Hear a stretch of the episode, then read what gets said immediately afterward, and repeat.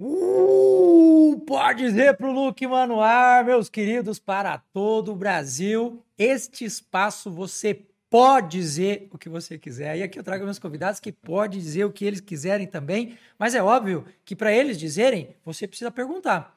Então, já aproveita, você que está me acompanhando ao vivo e a cores aqui, já faz a tua pergunta aqui embaixo, a gente vai lendo as perguntas, o nosso povo que vai ajudando os contra-regras, ó, tá aqui, o cara estão falando bastante sobre isso, falando bastante sobre aquilo, e a gente vai respondendo as tuas perguntas. E é claro, a gente tem um viés aqui também de conversa. Aliás, viés é uma parada que a gente vai falar muito hoje, hein?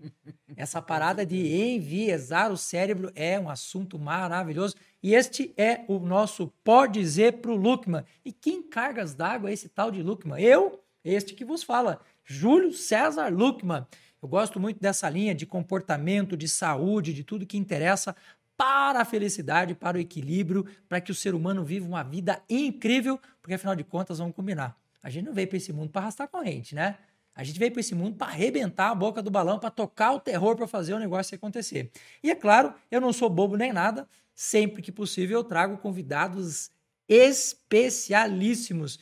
E esse cara que está aqui na minha frente hoje, ele não é especial só pela pessoa que ele é. Ele é especial pelo profissional que ele é. Ele é especial porque é um cara que estuda demais, é um cara que não para de estudar nunca. Se você for acompanhar a vida do cara, for acompanhar ele nas redes sociais, você vai ver que é um cara dedicadíssimo, uma pessoa que eu tenho uma admiração gigantesco, gigantesca e que eu posso chamar de amigo, né, cara? Bicho, cara, prazer em receber você aqui hoje. Que bom estar aqui, cara, com você. Muito feliz mesmo de estar aqui.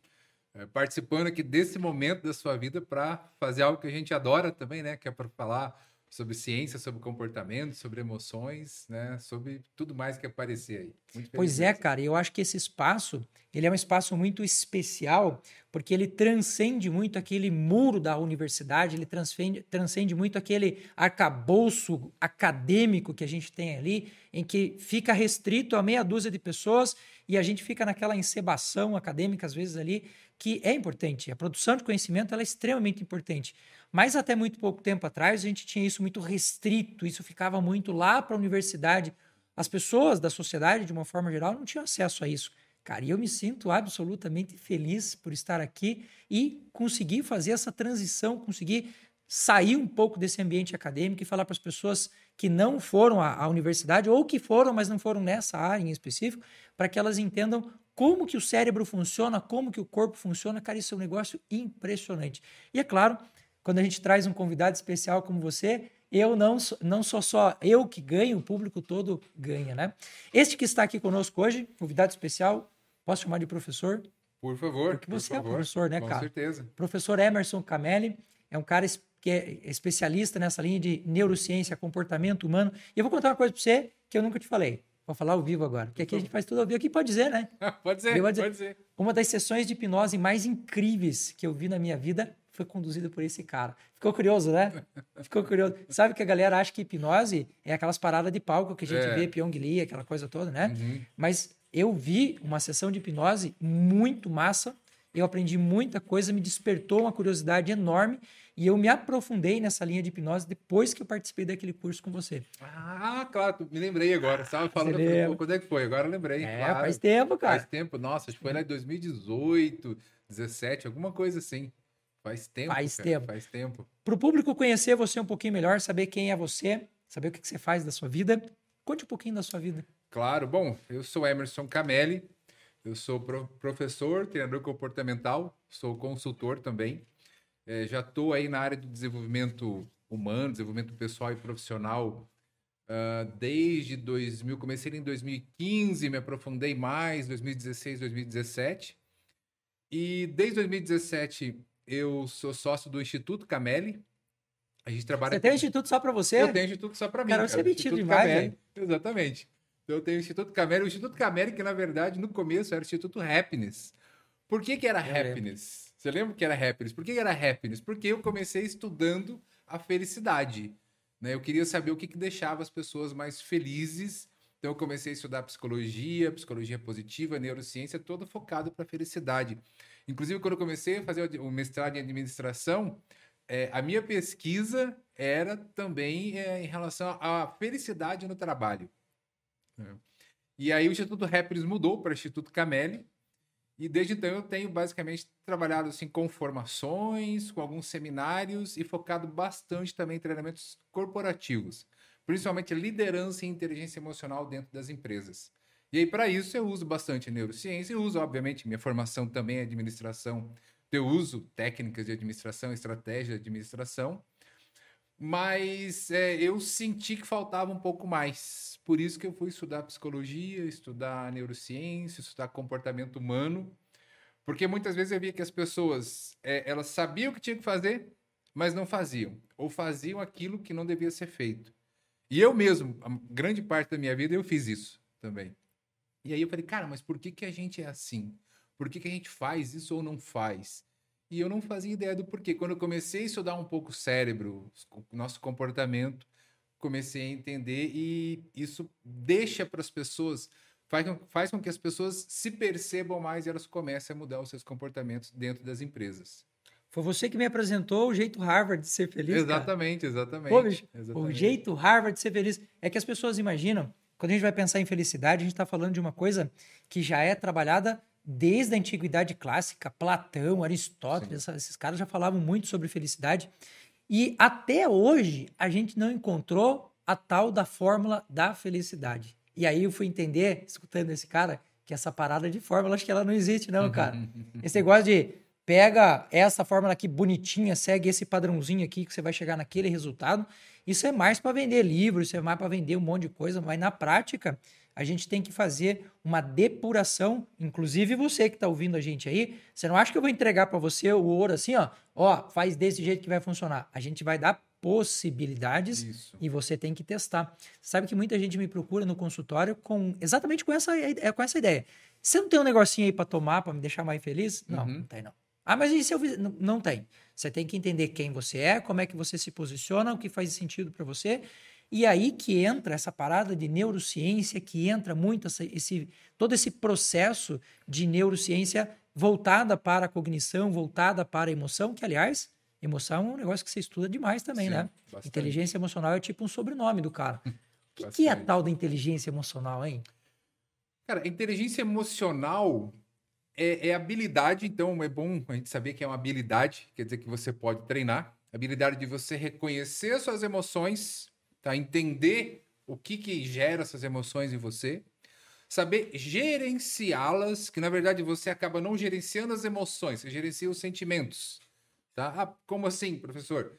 Emoção você tem, quer você queira, quer não. Sentimento é quando você percebe a emoção, tá? Então, poxa, percebo que eu estou me sentindo feliz. Ah, poxa, é um sentimento, estou me sentindo feliz. Então, você reconhecer as emoções, gerenciá-las, se manter motivado para atingir os seus objetivos, essa é a parte intrapessoal. Aí o segundo, a segunda parte é você reconhecer as emoções dos outros, que entra a empatia, que é muito falado também, e se relacionar com os outros. Construir, eu digo que é construir relacionamentos construtivos para você. Então daí você começa a entender, nossa, mas é muita coisa para a gente fazer, tá? É, é bastante coisa. Só que eu sempre digo assim, cara, começa se conhecendo, começa respondendo a seguinte pergunta: quem é você? Afinal de contas, o maior especialista em você é você, entende? Exatamente. Quem... Oh, muito legal que você falou isso, porque eu acho assim, deveria ser, deveria ser, mas grande parte das vezes não é. As pessoas, quando eu pergunto assim, quem é você? Eu estou num treinamento, eu pergunto quem é você? A pessoa vem ali e fala: "Ah, eu sou professor, eu sou engenheiro, eu sou casado, eu sou solteiro. A pessoa fala umas quatro, cinco características dela e eu pergunto de novo, tá, mas quem é você? Aí ela começa a responder mais alguma coisa uma terceira vez, quem é você? E aí ela trava. Porque, cara, nunca pensei nisso. Nunca pensei quem eu sou exatamente, o que, que o que, que me faz ser feliz, o que, que eu minha gosto, essência. o que eu não gosto, qual que é a minha essência, né? Esse, essa, essa, esse pensamento mais filosófico, assim as pessoas geralmente não param para pensar. E quase sempre no meio dos treinamentos ela fala: Nossa, como é difícil, né? Eu falo: Claro, é difícil porque você nunca pensou nisso. Você está fazendo aquela bagunça ali dentro. Então, você tem que começar a pensar, entender isso, e aí sim você vai entender o que te deixa feliz, o que te deixa triste, o que, que te deixa nervoso, o que, que te dá raiva. Aí você começa a ter inteligência emocional. Você sabe que eu tenho uma história que você está contando aí agora me veio na cabeça inevitável, cara. Eu fui fazer a inscrição para uma academia. E essa academia tinha uma catraca aqui na entrada, assim. E geralmente a gente passa o dedo direito ali, né? O indicador para registrar. Só que nessa academia a catraca ficava do lado esquerdo. E ela falou assim: ó, ó, você tem que cadastrar digital do seu indicador esquerdo. E daí, né? Aí eu olhei pra mulher e falei: É, eu não tenho. Cara, juro por Deus que a menina travou Aham. e ela olhou pra mim e disse: Eu não sei o que fazer, porque isso nunca aconteceu comigo. Isso ele, ele mostra de uma forma bastante característica que as pessoas elas são muito protocolares, elas são Sim. repetidoras de protocolos. E isso é um problema porque o que serve para um pode não servir para o outro. Uhum. Você pega aqueles livros do tipo 10 lições para ser feliz. O cara não pisou no Brasil. Ele não sabe você, ele não sabe quem é você, ele não sabe o que você come, ele não sabe como você vive.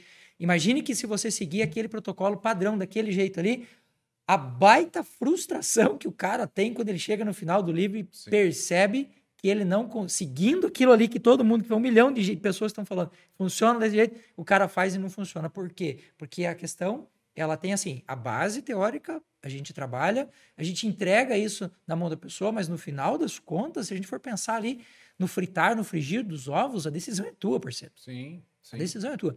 Você falou um negócio aqui que eu fiquei interessado agora. Você falou emoção, falou sentimento.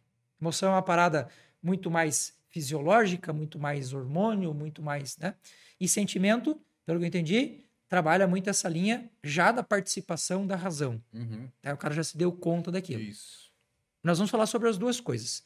Eu vou falar um pouquinho sobre a parte da emoção do ponto de vista fisiológico e eu quero que você fale um pouquinho desses dessa métrica de pensamento de como que essa participação da razão ela pode melhorar ou piorar muito a situação desse cara. Uma coisa que me interessou muito quando eu fazia o meu primeiro doutorado, que eu abandonei inclusive, eu fazia nessa linha mais de cognição, de emoção e tal. Cara, eu ficava muito frustrado, velho. Muito frustrado. Por quê? Porque pegava meu paciente, trabalhava a técnica, a ideia lá de Harvard, pegava os protocolos do MIT, aplicava no cara, não funcionava. Não é possível, velho. Não é possível. É O melhor lugar do mundo, gastei uma fortuna nesse negócio. Fui lá, peguei outro cara, mesma coisa. Aí esse dava certo, aquele não dava. Esse dava certo, aquele não dava. E aí eu percebi, e aí foi a minha virada de chave total para nutrição, que se esse cara não tivesse uma conduta comportamental na nutrição que desse a ele substrato para que ele pudesse construir o hormônio que deixava ele feliz, serotonina, por exemplo, Uhum. não tem como você construir nada. Impossível construir alguma coisa. Então a pessoa vai lá e diz assim: ah, eu quero tomar um, um remédio que me ajude a, a, a trabalhar a recaptação da, da serotonina. Impede a recaptação de serotonina. Para quem não sabe, o nosso, os nossos neurônios estão aqui, entre eles existe uma fenda, aqui existe um produto químico chamado neurotransmissor, que sai de um, caminha na fenda, cutuca o outro e faz a transmissão elétrica. Só que se eu não tenho esse cara, não tem como transmitir nada. Aí como que eu vou trabalhar no processo de, de não recaptação? Porque o que, que a maior parte dos remédios fazem? Esses remédios atuam para que esse neurotransmissor que comunicou não volte a entrar no neurônio, ele fica na fenda mais tempo. Só que isso é um problema, porque você começa a diminuir a quantidade.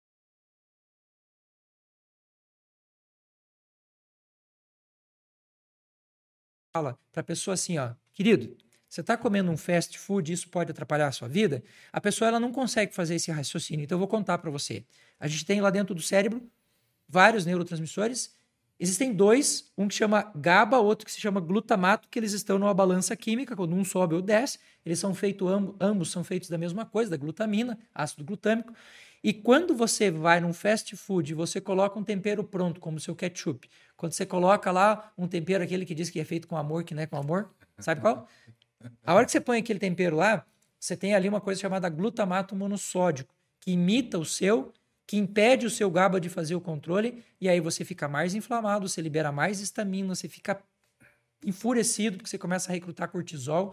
É um inferno na vida do cara, porque ele está só comendo errado. Então, as pessoas precisam entender que às vezes a questão da inteligência emocional, ela começa aqui, ó, na mesa, cara, com o que você está comendo, velho.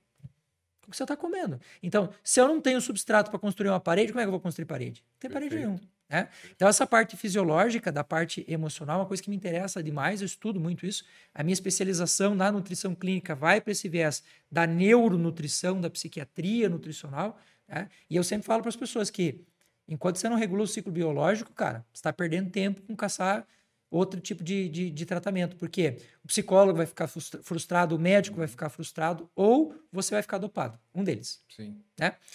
Bom, já falei demais. A participação da razão. Eu falei lá no começo que a gente ia entrar numa parada chamada viés de, de, de cognição. O que cargas d'água é esse tal de pensamento enviesado e de que maneira ele pode impactar, por exemplo, uma tomada de decisão diante de uma emoção? Claro. É, bom, o que é um viés? Né? Talvez a maior parte das pessoas já tenha ouvido falar essa palavra. Ah, tem um viés político, né? tem um viés de direita, um viés de esquerda. Um viés nada mais é do que uma maneira de pensar, tá? de pensar que foi automatizada para tomar decisões, para é, olhar o mundo de uma maneira. E que como que surgiu esse tipo? Como geralmente que surge esses viés? Ele pode ter surgido pela simples evolução, é, pelas crenças que você tem, pelo ambiente que você tem. Então, esse exemplo mesmo que eu falei, ah, a pessoa tem um viés de esquerda. Então, ela tem pensamentos e ações e comportamentos mais relacionados à visão política dela para a esquerda, ou um viés de direita. Tá? Então, só que isso, geralmente, é, é algo consciente. Né? Se uma pessoa falar, oh, eu sou de esquerda, ou eu sou de direita, ou eu sou de centro, ela tem esse pensamento mais consciente. O grande problema acontece porque a gente tem muitos vieses inconscientes, né? São vieses cognitivos, então tem a ver com a razão que você falou, mas a grande parte desses vieses, eles são inconscientes. Então, como assim, Emerson? Um exemplo até que, que eu gravei esses dias aí no, no coloquei no meu Instagram. O viés da autoridade. O que, é o uhum. viés da autoridade?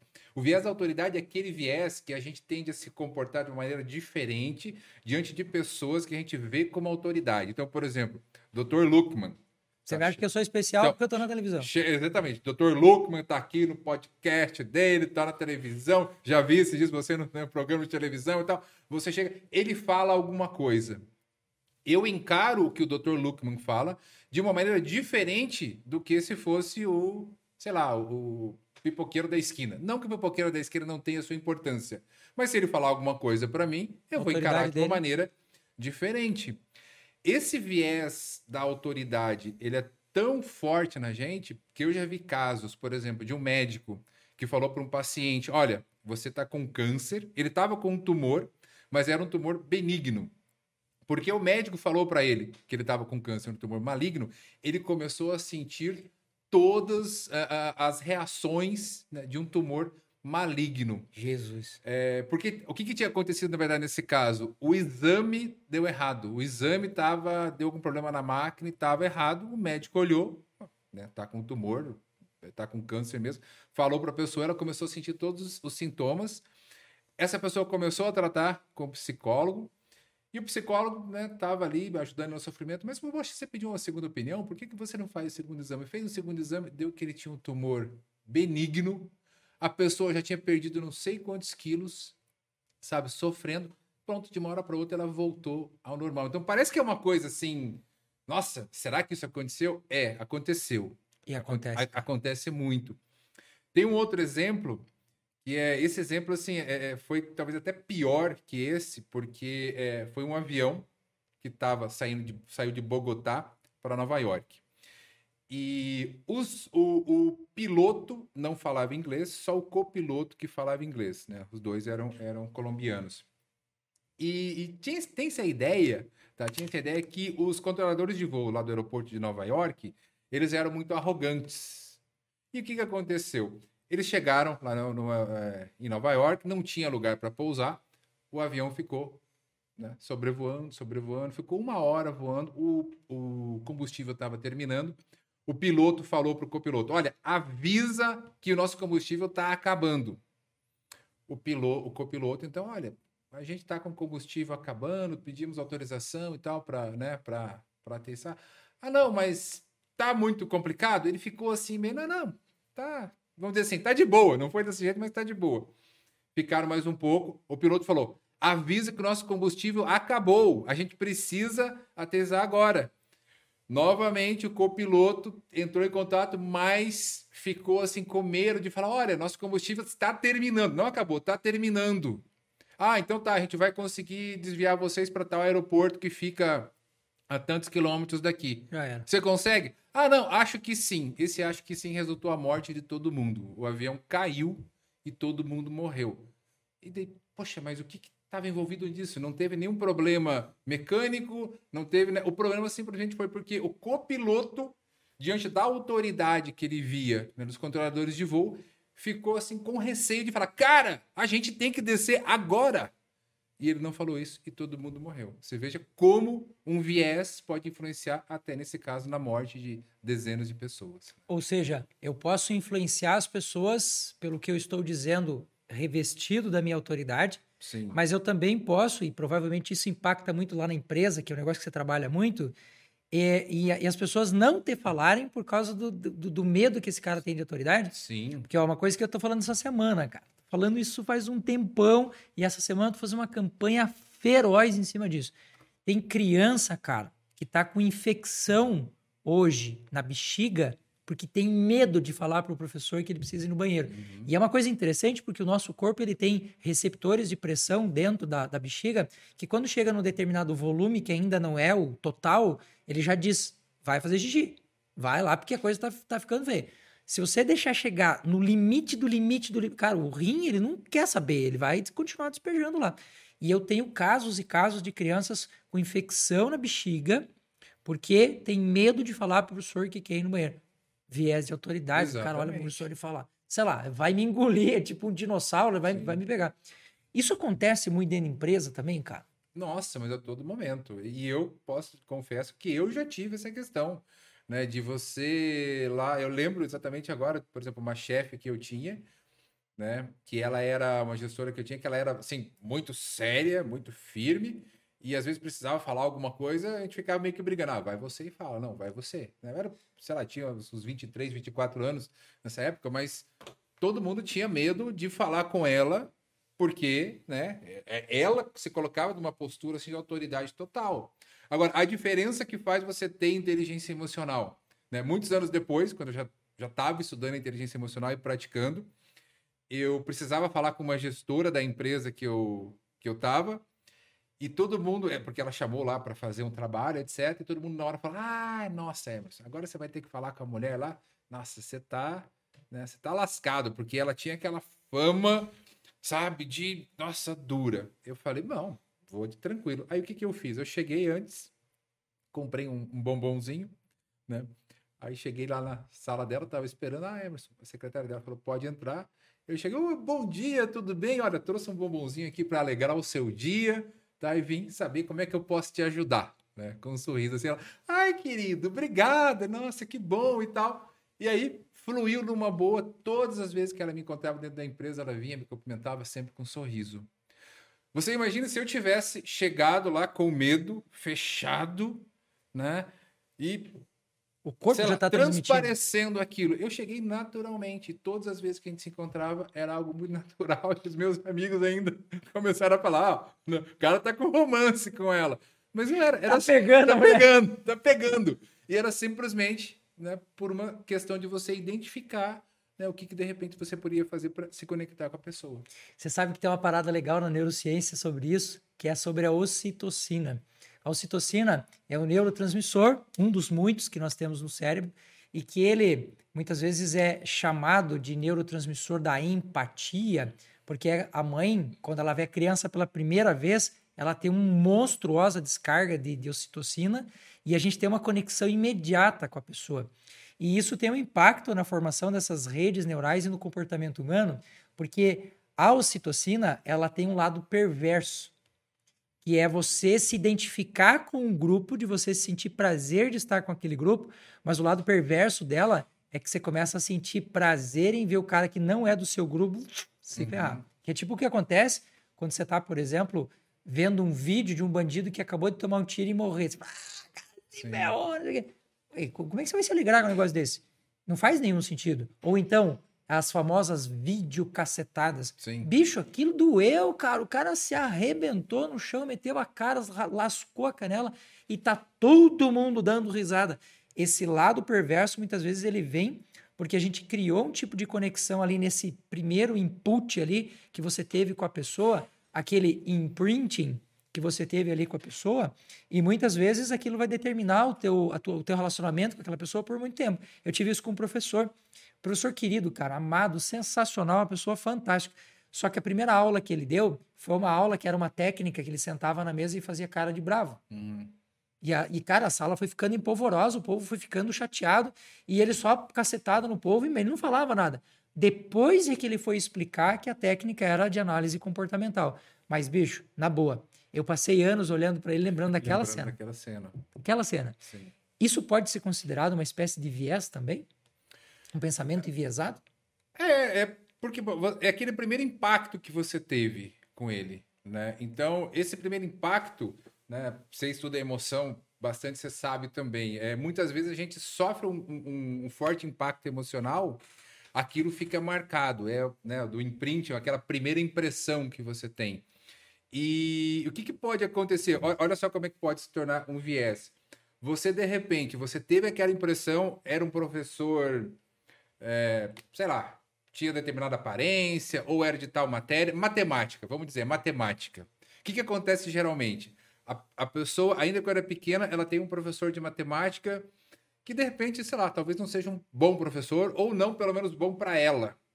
Ela começa a ficar com raiva da matemática. Aí ela tem um outro professor que também ela não, não consegue ensinar. Ela fica também com raiva né, da matemática, mas ela não está com raiva da matemática. Ela está com raiva daquele professor. Mas a partir daquela experiência que ela teve, ela passa isso para matemática. Então, cara, eu nunca vou aprender matemática, né? Esse viés já vira uma crença mesmo. Eu nunca vou aprender matemática não adianta. Mas aí você vai perguntar para aquela pessoa: ah, eu tive um professor lá na quinta série que era muito ruim, depois eu não, não gostei mais. Ela nunca mais estudou. Ela nunca mais foi é, procurar um outro professor, procurar uma outra metodologia. Isso acontece muito com o inglês também, a Uhum, pessoa, ou uhum. qualquer outra língua.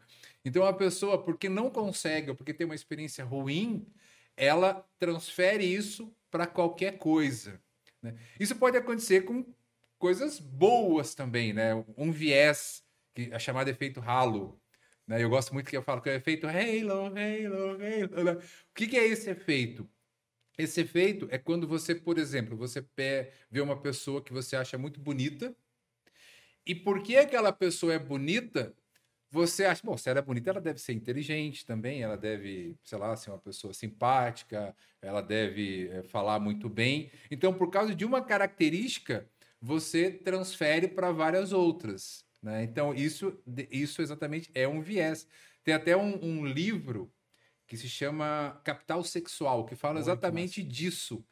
A, a, a influência que as pessoas bonitas e sexys e a facilidade que elas têm perante outras pessoas para construir as coisas, simplesmente porque elas são bonitas.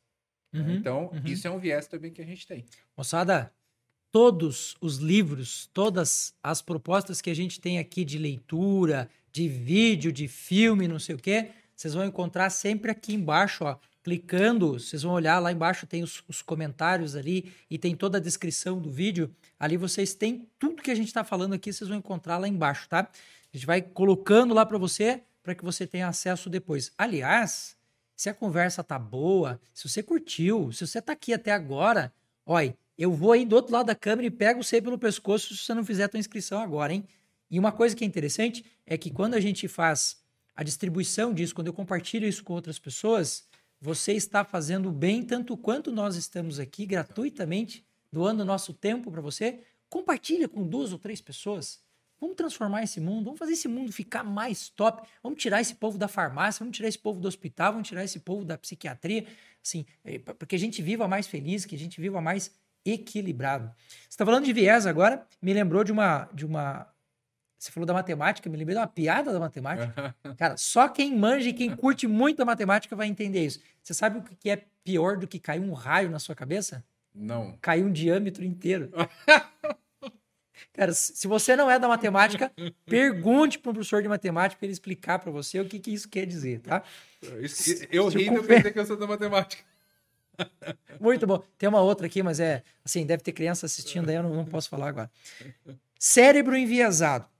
Moçada, o nosso cérebro, eu tenho a impressão, quando eu penso no cérebro, eu penso muito numa espécie de um painel de comando. Imagina que você tem. Sabe aquele painel de comando de músico? Uhum. bilhão de, de- Ou então aqueles de avião, assim. Tem um bilhão de coisas ali. O cara que sabe mexer naquilo sabe controlar o avião. Sabe levar o avião para o lugar certo. O cara que sabe controlar o painel aqui, nossa, ele afina a música, ele corrige o cara que está errado lá no- na, na afinação. Então, eu vejo muito o nosso cérebro como se fosse um painel, um grande painel de comando.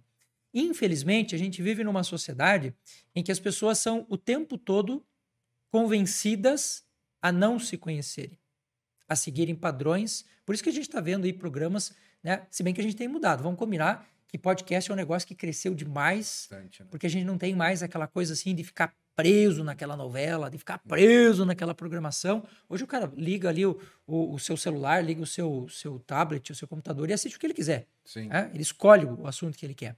Mas, infelizmente, a gente ainda está num mundo em que as pessoas estão muito enviesadas pelo que os outros falam, pelo que os outros pensam e assim por diante. E você falou um negócio legal, e a gente tocou aqui na, no jeito Harvard de ser feliz, que é deslocar esse painel de comando para dentro e para fora.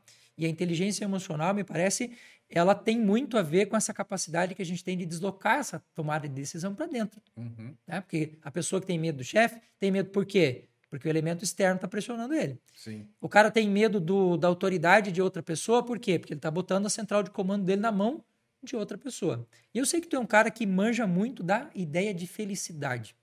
Sabendo que o viés, ele empurra a gente, ele empurra a gente para pensar para um lado e sabendo que a razão pode ter um- uma parcela interessante nesse jogo. Como é que se costura isso, cara? A pergunta é bem simples. O que que eu faço diante dessa situação?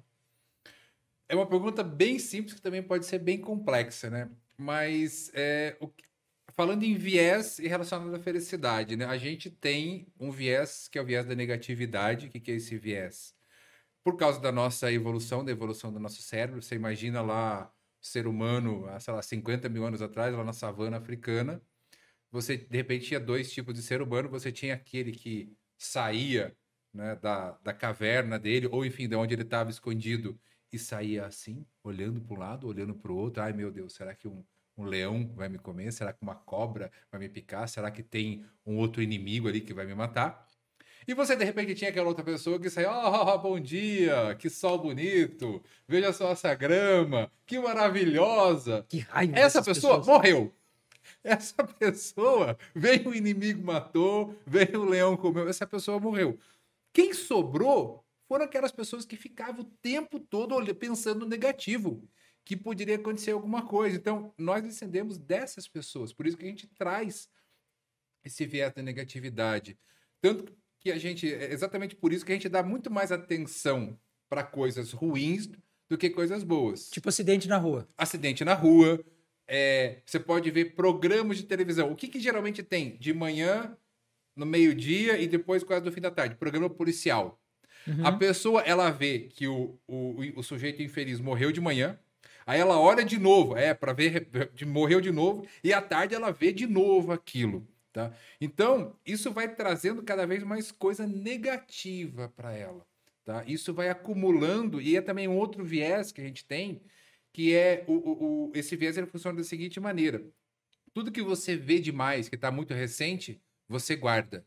Quer dizer o quê? Que se você fica olhando só para coisas muito negativas, você já tem o viés da negatividade e você vai guardar aquilo ainda mais. Ok, o que, que eu preciso então para fazer para ser uma pessoa mais feliz? Obviamente depende de cada um, mas algumas coisas são bem práticas. Então, primeiro, pare de ficar assistindo essa porcaria desses programas. Você precisa que eu fale de novo? Faz favor. Pare de ficar assistindo. Vou apertar, vou apertar o replay. Pare de ficar assistindo essa porcaria, essas porcarias desses programas. Cara, ó, de repente, se você tá ouvindo aí, ah, mas eu gosto desse programa, se você faz um programa desse, tudo bem, é teu trabalho, mas não veja tanto. Se você gosta, então tá, diminua, pelo menos. Perceba o que, que isso tá fazendo em você. Isso tá fazendo mal em você quando? Por exemplo, eu algumas vezes, poucas vezes, até assisto um ou outro programa desse. Uhum, uhum. Mas eu assisto ali e tal. Ah, tá, acabou. Encheu o saco e eu mudo e acabou. Agora, se você tá assistindo direto esses programas e você tá com medo de sair na rua, você olha para os lados e, meu Deus, eu posso ser assaltado a qualquer momento. Se você, se a tua vida tá de um jeito que você acha que você não pode fazer mais nada, isso tá te prejudicando. Então comece a trazer coisas positivas, como por exemplo esse podcast, Uhum, como uhum. coisas que você vê e que te tragam algo melhor para você. Então a primeira coisa que eu diria é isso, tá? Corte um pouco dessas questões negativas, até mesmo pessoas negativas demais. Nossa, vou passar, sair de forçada, cara. Pessoas negativas. Sabe aquela pessoa Vou que pegar minha roçadeira de grama lá e vou sair. Não, perfeito. Aquela pessoa que de repente você chega assim, nossa, vou começar um podcast. Aí, Às vezes a pessoa chega, cara, que legal, que bacana, eu tô torcendo por você. Aí a pessoa chega e fala, ah, não, mas podcast, não, mas tem um monte de podcast por aí, cara. Você vai começar esse podcast? Não, poxa, pra quê? É perda de ó. tempo. Você sai dali, ó, pra baixo. Você sai é, é, é, sem energia nenhuma. Então, afasta de coisas negativas, começa a trazer coisa mais positiva na sua vida, começa, aí entra a razão que você falou. Começa a aprender mais, né? Algo que você fala bastante. Poxa, é, comece a ter uma alimentação mais saudável. Tá, mas o que que é uma alimentação mais saudável? Eu particularmente acho assim, tem coisas que a gente sabe já que não são saudáveis, mas você come uma coisa, como é que você se sente depois Hum. daquilo? Você dorme mal? Você se sente estufado? Você se sente irritado? De repente aquilo não é saudável para você. Tem pessoas às vezes que comem determinado tipo de coisa e fica praticamente, né, tranquilo. Como como às vezes, sei lá, a pessoa que bebe, né? Eu não bebo, né? Mas eu tenho muitos amigos que bebem. Eu tenho amigos que bebem, para, eles ficam praticamente normal. Agora eu tenho outros amigos que bebem um pouco, ficam muito mal, Alterados pra ficam muito alterados. No outro dia estão destruídos. Então, é, é, aí entra a inteligência emocional também, o autoconhecimento. É você ter autoconhecimento até para você saber o que, que você deve beber, o que, que você não deve beber, quantas horas de sono você deve ter por noite. Tá? Então, eu, uma coisa que, que muitas vezes me atrapalhou por muito tempo é isso também. Uhum. Não saber exatamente, é, é, não ter aquela rotina do sono, e aí no outro dia você está cansado, você está com energia baixa, você não consegue raciocinar direito. E aí, como é que você. Ah, não, mas eu, eu fiz o curso lá de inteligência emocional. Tá, mas você não dormiu a noite inteira, você tá duas, três noites sem dormir, tá irritado pra caramba. Chega alguém no teu trabalho fala pra você, ei, bom dia, você vai olhar e responder, bom dia, só foi pra você. Você tá fora de si. Lembra um comercial que tinha, que eu acho que era, eu lembro que era do Ronaldo, que era uma marca de chocolate, Hum. e daí falava assim, ah, você fica fora de si quando tá com fome. Aí a pessoa comia o chocolate Fique mais calmo. É. e ficava calmo. É, embora talvez o chocolate não seja melhor, é, a- a- a- o melhor alimento para esse momento, mas é isso. Também eu sou uma pessoa, por exemplo, que de muito tempo eu eu tava com raiva, eu não sabia por quê, até que eu descobri que, que eu tava com fome. Eu tava com fome e eu ficava com raiva, eu ficava cansado, Você tá anotando isso aí?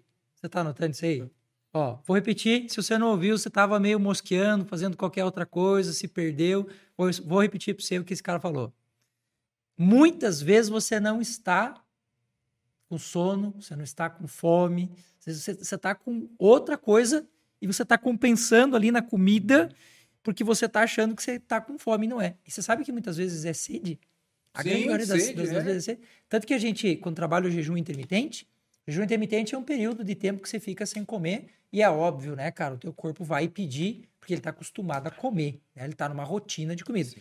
E uma das formas que a gente tem de fazer a pessoa diminuir a sensação de fome é água. Sim. Só água. A gente tem uma série de mecanismos, desde a da nossa mandíbula aqui, garganta, esôfago, próprio estômago, vários sensores que quando você faz passar o golinho de água ali, é como se você estivesse literalmente comendo. O que pode ser um problema nos chicletes, por exemplo. É. É porque que eu, eu, eu, Júlio César, vou falar em meu CPF agora, os chicleteiros de plantão, não fiquem bravos comigo, tá? A minha função aqui é só te trazer informação. Se você vai gostar ou não vai gostar, se é problema seu. Aí você procura o Emerson lá para fazer um, um, um processo de inteligência emocional com ele. Mas assim, o que, que o chicletes faz? Você masca, masca, masca, masca, masca, masca, mas não entra nada. Só que a comunicação que você está mandando para o cérebro é de que está indo. Aumenta ácido clorídrico, você tem um tipo de borracha de látex ali que é horrível. A, a, a tinta que os caras usam para fazer a coloração daquilo é horrível. Assim, ó, de uma forma bem simples, você não ganha nada comendo chicletes. Você só ganha problema. E aí a gente não entende muito por que, que as pessoas fazem o que elas fazem, mas conversando um pouco, entendendo um pouco dessa linha, desses vieses todos, a gente começa a entender como é que o cérebro vai sendo formatado, né? Como é que ele vai sendo colocado numa calha. E pensa isso, cara, em termos de uma massa de pessoas que vão sendo colocadas assim, comprimidas Sim. a pensar A, a pensar B, a pensar A, a pensar B. E a gente não para muito para pensar. Mas o nosso país, ele tem fortes influências de outros países que nos empurram para o consumo para cá ou para lá. Aí você vai falar assim, não, doutor, você tá falando loucura. Vou fazer uma perguntinha para você. Você sabe qual é maior centro de produção de cinema do planeta? Imagino que seja Hollywood. Bollywood, na Índia. Hollywood. Na Índia. Na Índia. Cara, o maior produtor de conhecimento científico na área de fitoterapia do planeta é o Irã, cara. Irã. Pensa, velho, no Irã. O que, que, você, que, que você já viu falar do Irã? Nada. Você já deve ter visto uma, uma, uma, cena, é, já deve ter visto muita gente falar que é legal colocar uma pitadinha de sal na água para melhorar os eletrólitos, para a gente uhum. ficar com mais energia. Você sabia que foi um médico iraniano que descobriu essa parada? Sério? É verdade. O cara foi preso, ele foi contra o regime lá, e os caras meteram ele na cadeia e tal. E ele, come, ele não tinha como tratar os, os presos, colegas de, de, de prisão, e ele começou a colocar sal na água dos caras. E ele percebeu que o povo começou a melhorar. Aí ele falou: Cara, vou pegar aquele doente e vou botar sal. Pum! Cara melhorou. Mas não é sal comum, não, tá? É sal integral marinho. O sal comum tem cloreto de sódio, um pouquinho de iodo e acabou, não tem mais nada. Ele é pelado, é um sal vazio, é como açúcar refinado, é vazio. O sal integral ele tem entre 36 e 80 componentes químicos. A diferença é muito grande. É como se você estivesse dando uma sobrecarga no sistema mesmo. E ele começou a ver isso num, ver no outro, ver no outro, ver no outro. Final das contas, ele ficou preso nove meses, os caras liberaram ele falou: Deixa eu ficar aqui mais um pouco. Você vai quem é louco que vai ficar na cadeia, né? Não, mas ele ficou estudando. E ele começou a estudar uma série de patologias. Quando ele saiu, depois desse período, ele ficou mais oito meses, ele saiu de lá, foi para os Estados Unidos e começou a pesquisar o impacto que o sal integral marinho tem na nossa saúde. Cara, um negócio ridiculamente simples. E aí é que entra um pouco dessa questão da formatação que a sociedade vai criando na nossa mente, porque veja, tudo em nome da praticidade, tudo em nome da facilidade, tudo em nome do mais rápido. O que, que a indústria aprendeu a fazer? A responder aos gostos das pessoas. Se você pegar um sal integral e colocar ele aqui agora, dentro de um saleiro, como ele tem um potencial de atração de água muito grande, ele tem ali potássio, magnésio e assim por diante. Se você deixar ele dentro do saleiro, em pouco tempo ele está virado água.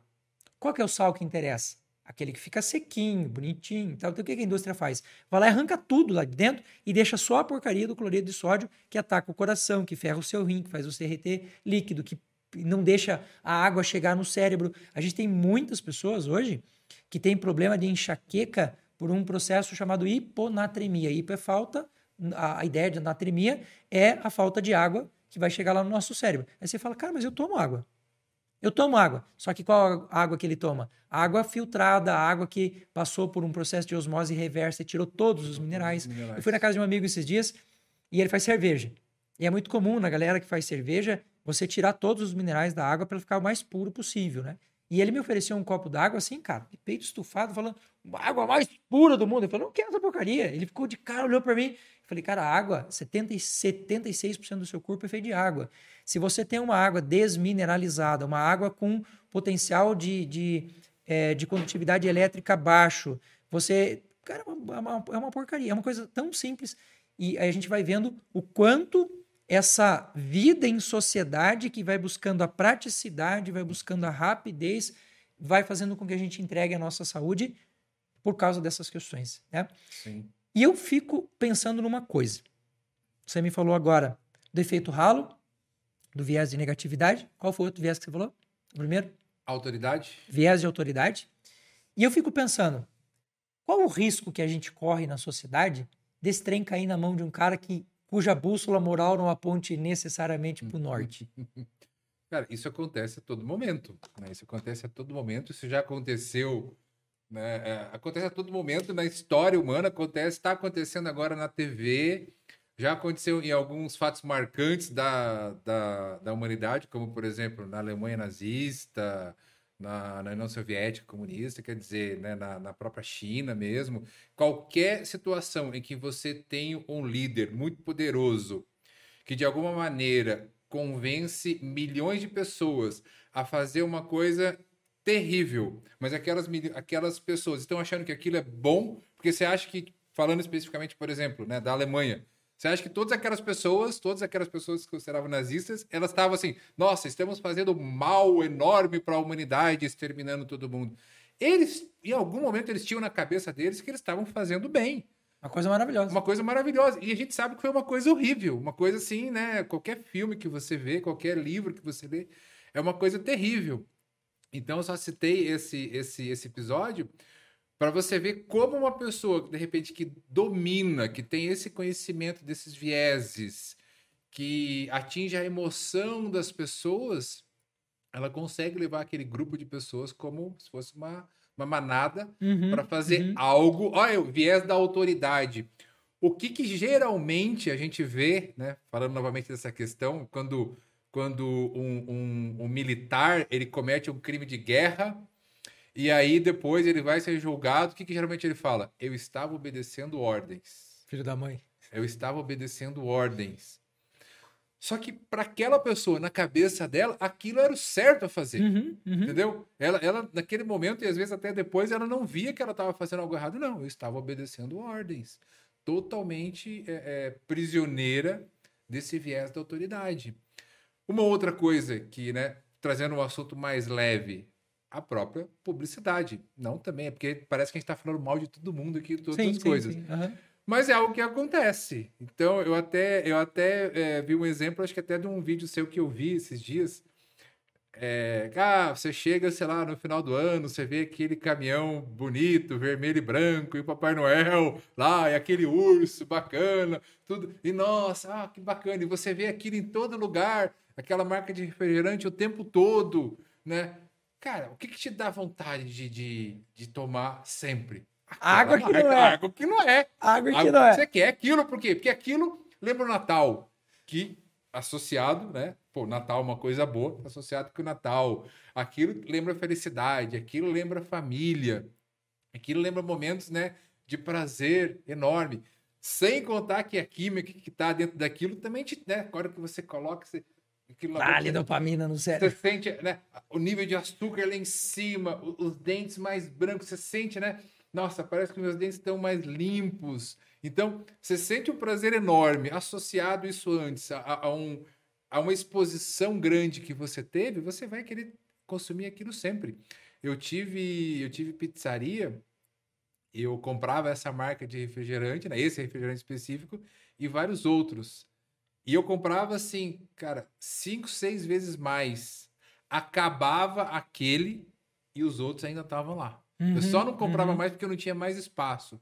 Então, para você ver, naquela né, pergunta, ah, se de repente cai nas mãos erradas, eu não estou nem falando nesse caso específico, né? Que de repente é algo errado. É algo que acontece. Agora. É... E é permitido. E é permitido, então é legal, né? Então tá tudo bem. Agora, a grande questão é você saber que você está sendo influenciado dessa maneira. Porque geralmente a maior parte das pessoas não sabem. A maior parte das pessoas acham que aquilo, ah, vou fazer isso porque está associado. Né? A gente tem, tem uma outra coisa também que é associada a esporte radical, né? A, a, também a pessoa tá, sei lá, pulando de paraquedas, andando de moto. Né? Os caras faziam isso com cigarro antigamente, lembra? Cara, Associavam o cara pular de paraquedas e fumando uma marca X de cigarro. Oh, a liberdade! Tinha médico, tinha médico recomendando você. Você pega anúncio lá dos anos 60, médico recomendando você a fumar, porque fazia bem. Entendeu? Que maravilha. Então... Bom, cocaína já foi um remédio, né? Exatamente, exatamente. Então, é, é aí está o grande, o grande problema, quando você não conhece os vieses. Você levando isso né, para o ambiente que eu trabalho bastante dentro das empresas, você vê também que as pessoas, além daquele viés de autoridade, elas, a todo momento, elas estão sendo influenciadas por esses vieses uh, sem saber. Então, isso realmente é, é, muito impactante. E aí, onde é que entra a inteligência emocional? O autoconhecimento entra em você também perceber esses vieses. Tem um viés, olha só como é coisa, como é coisa louca. Tem um viés que chama viés do ponto cego. Hum. O que, que é o viés do ponto cego? É o viés que eu percebo, por exemplo, que o Júlio tá tendo comportamentos ou pensamentos enviesados, mas eu não consigo perceber isso em mim. Aí preciso que o outro fale. Exatamente. Que Aí, massa, cara. exatamente. Casa, É. tá? Casa que você vai ver. Sempre vai ter alguém que tá Ca- falando. Casa que você vai ver. Sempre vai ter alguém que está falando. Então, é, a gente. E, e- por que disso? Porque a gente sempre tem a tendência, uma facilidade maior de observar os problemas nos outros, os problemas que os outros têm, do que os problemas que nós temos. Então, eu Uhum, vejo uhum. o problema, eu vejo a questão no outro. Mas, eu não tenho. Mas eu não tenho. Perfeito. Aquele cara que é extremista, aquele cara que é não sei o quê. Mas eu não. Eu estou sempre aqui, sabe, no, né, nos trinques aqui, eu estou sempre calmo, eu estou sempre O tranquilo. problema não é O comigo. problema não é comigo, o problema Sei. são os outros, né? O problema são os outros. O inferno são os o outros. inferno são os outros, exatamente. Se não me engano, o pensador que falou essa frase que eu vou te falar agora foi Epicteto, um filósofo ali é, da era já romana, que ele diz assim, cara, eu, eu acho que esse deslocamento do pensamento para dentro, para você ter essa percepção de controle e não ser influenciado pelo outro, para não ficar enviesado, ele diz mais ou menos assim: se as pessoas estão falando mal de você e você está errado, você não tem por que ficar bravo. Você tem que se corrigir, bonitão. Você tem que agradecer o cara. Aí ele continua. Se as pessoas estão falando mal de você e aquilo que elas estão falando mal de você não faz sentido, você também não tem por que ficar bravo. Porque é uma coisa idiota. Agora, pensa, quantas vezes a gente está numa situação em que a fala do outro, em que o comentário do outro te deixa no chão, te deixa rachado. E eu sempre falo para as pessoas, e, e vai, vai parecer que, que, que é, é prolixo isso, mas é, é, a- é a mais pura verdade. Que é assim, ó. Se você ficou chateado com o que o outro disse, você também tem que aceitar que ele tem poder sobre você. Uhum. Se você ficou chateado, ele tem poder sobre você. Então, como é que eu fico mais feliz? Como é que eu fico mais tranquilo se eu trago a responsabilidade para dentro e eu digo, cara, isso aí, para mim, valeu. Tá, tá tudo certo. Tem uma parada, já que eu falei em filosofia, que tem as, as tais três peneiras de Sócrates. Já ouviu falar, não? Não, Sócrates- acho que trecho acho que não. É, a Sócrates estaria andando. É mais ou menos assim. Eu vou adaptar a história aqui para você poder entender. Depois você procura na internet, você vai ver. Meninos, depois coloquem aqui embaixo as três peneiras de Sócrates para gente, faz favor. Sócrates estaria andando pela rua e um dos seus alunos chegou para ele e falou assim: Seu Sócrates, seu Sócrates, tem um babado para te contar. Mas uma fofoca daquelas. E ele, e ele olha para o cara e fala assim: Isso aí que você vai falar vai beneficiar a pessoa? Acho que não. Ele falou: então, não, não tô, não tô querendo. Aí o cara insiste, ele fala, mas o Sócrates, mas é uma coisa muito importante tal. Mas... Aí ele olha pro cara e fala assim: se fossem falar isso de você, você ia gostar?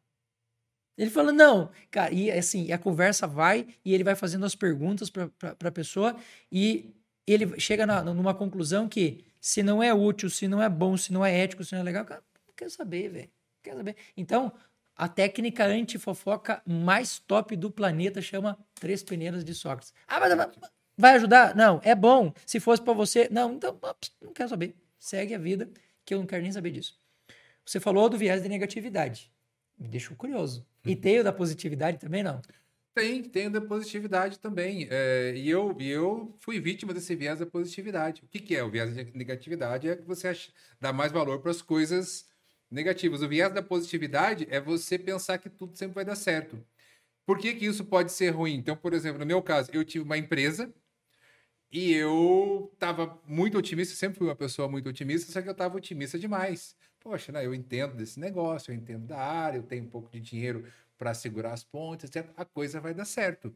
Então, vamos investir porque a coisa vai dar certo. Só que eu fui positivo demais, eu fui muito otimista. tá? E o que, que aconteceu? As coisas começaram a dar erradas. Se eu tivesse feito uma gestão de risco melhor, quer dizer, pensaram, tá, isso aqui eu tô pensando que vai dar certo, mas e se não der, o que, que eu posso fazer? Eu não fiz isso. Então eu falei, não, vamos lá que a coisa vai dar certo. Resultado disso, eu me quebrei. eu quebrei a empresa. Eu já quebrei duas vezes já. Eu me quebrei, não, eu quebrei a empresa.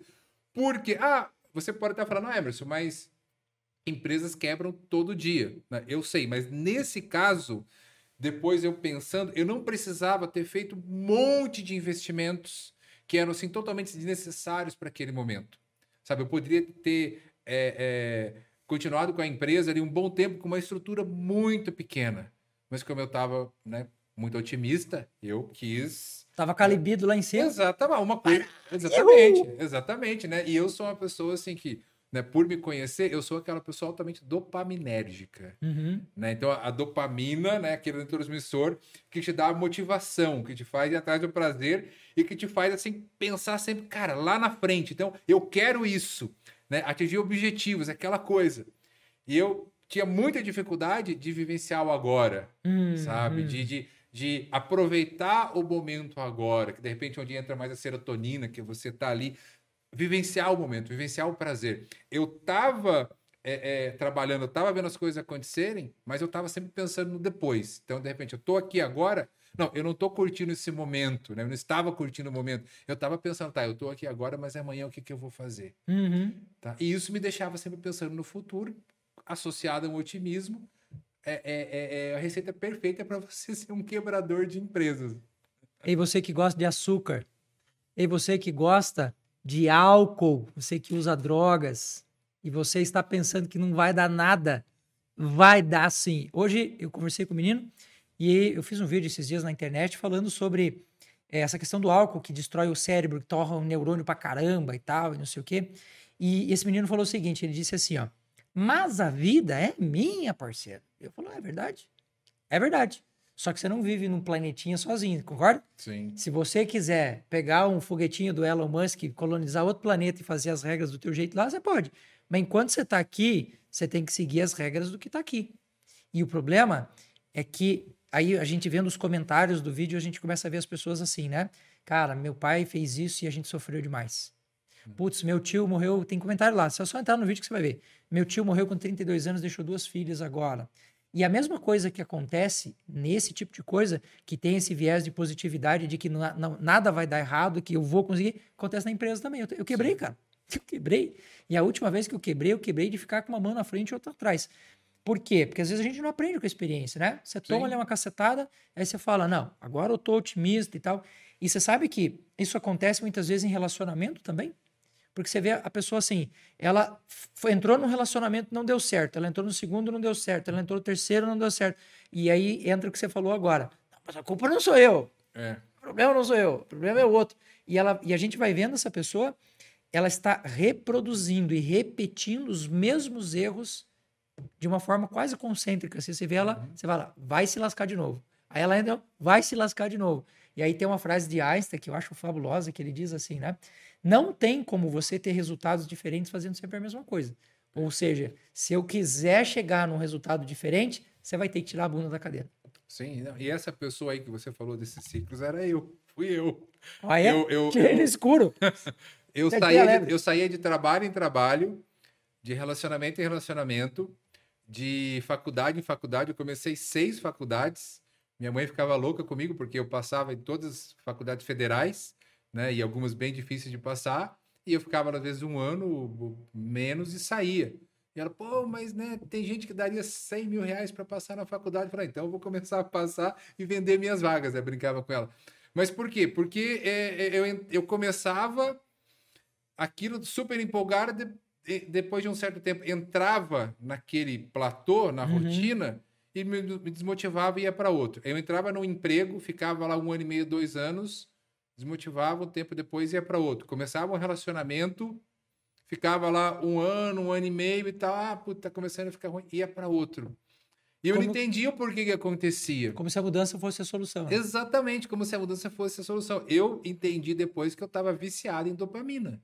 Hum. Eu estava viciado em coisas novas, em novidades, em e sempre, "Ah, vamos lá, vamos lá, vamos lá. Eu não tinha inteligência emocional para perceber, né? E eu não entendia que, cara, é- é, isso faz parte do ciclo. Então, vai ter um ciclo que é a novidade, e essa novidade começa a cair, o relacionamento que você falou no começo, pô, que bacana, que legal, tudo novo, etc.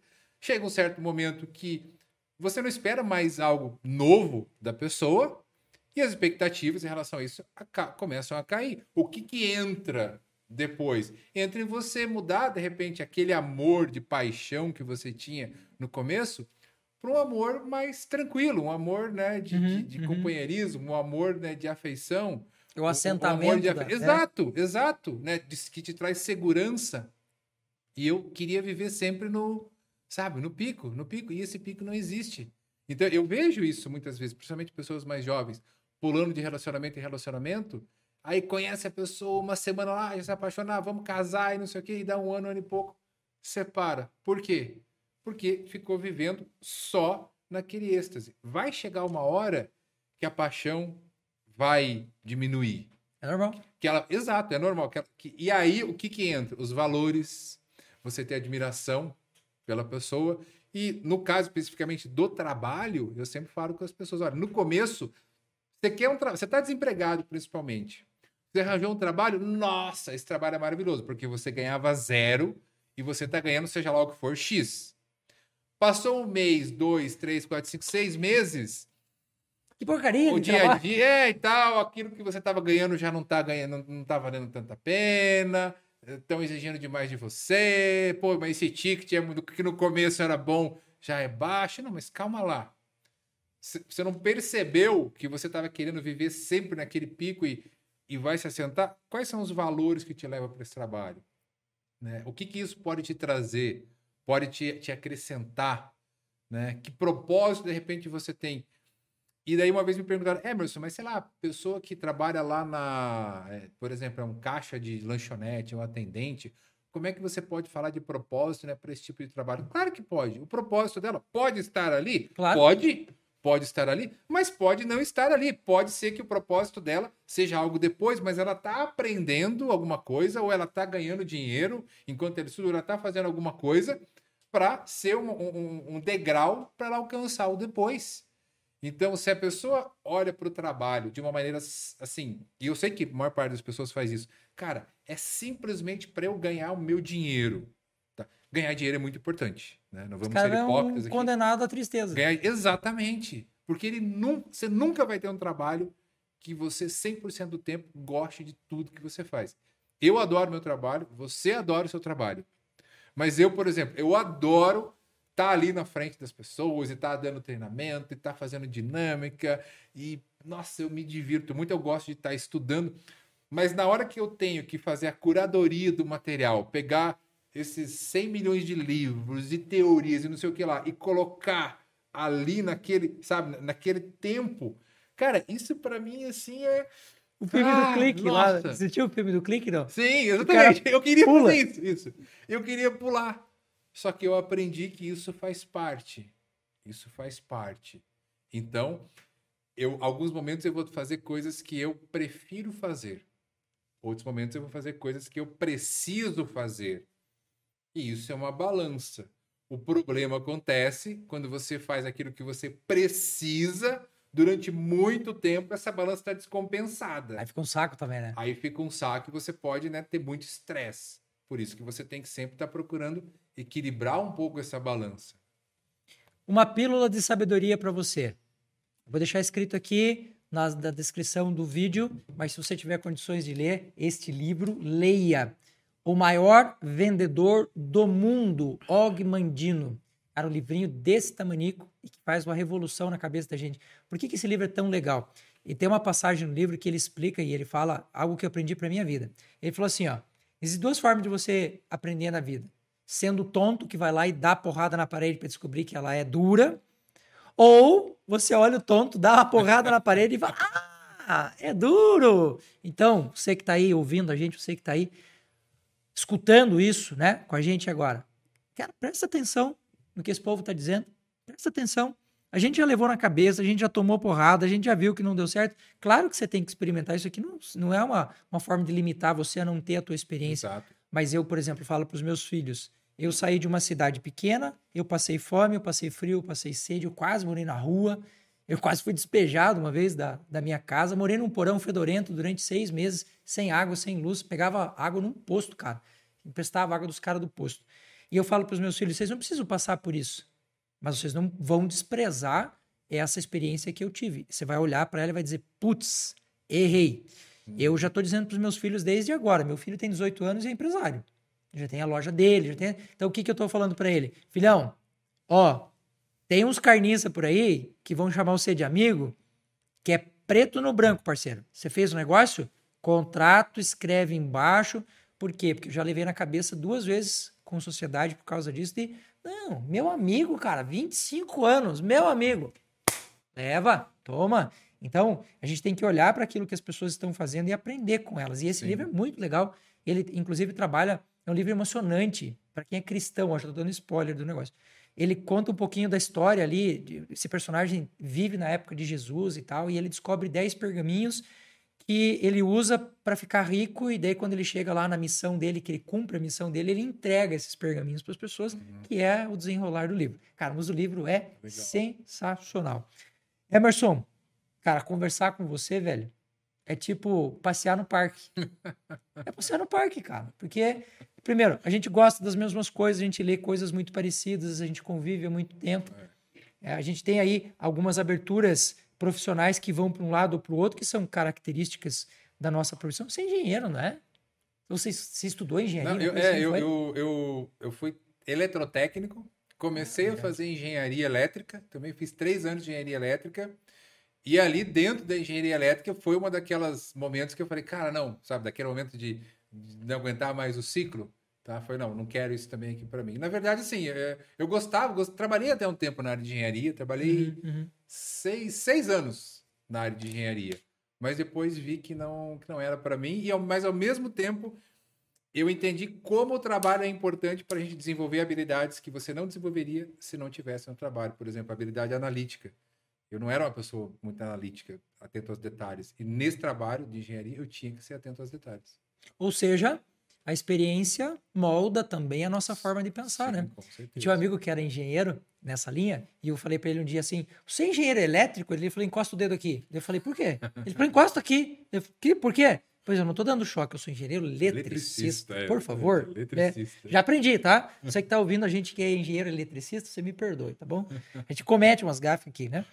Assim, se fosse para a gente usar uma ferramenta, coisa que seja lógica, objetiva, para falar da, linha dessa, da questão da engenharia, o que, que você diria para as pessoas hoje?